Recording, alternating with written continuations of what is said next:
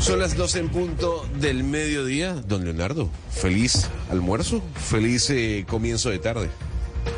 Muchas gracias, 12 del mediodía, un minuto y con buenas noticias porque las disidencias de las FARC también liberaron en el Cauca a un joven de 19 años secuestrado hace cuatro meses, Mateo Piñero. Sí, señor Leonardo, pues Junior Libardo Montero acaba de ser liberado. Él llevaba ya cuatro meses secuestrado por el Frente Jaime Martínez de las disidencias de las FARC que delinquen el departamento del Cauca.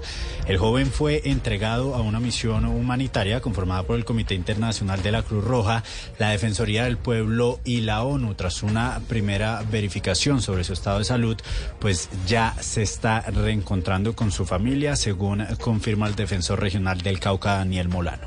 Y el grupo armado a su vez manifestó para que transmitiéramos esto a la opinión pública, que se trata de un gesto de buena voluntad, un gesto humanitario y que ellos como organización política están dispuestos a seguir participando o a participar inmediatamente en los diálogos de paz que ha propuesto el gobierno nacional. Recordemos, Leonardo, que en las últimas horas también fueron liberados en Tibú, norte de Santander, los tres policías que fueron secuestrados el día de ayer por el Frente 33 de las disidencias de las FARC, justamente cuando salían para su permiso de fin de año y fueron secuestrados en horas de la tarde. Gracias, Mateo.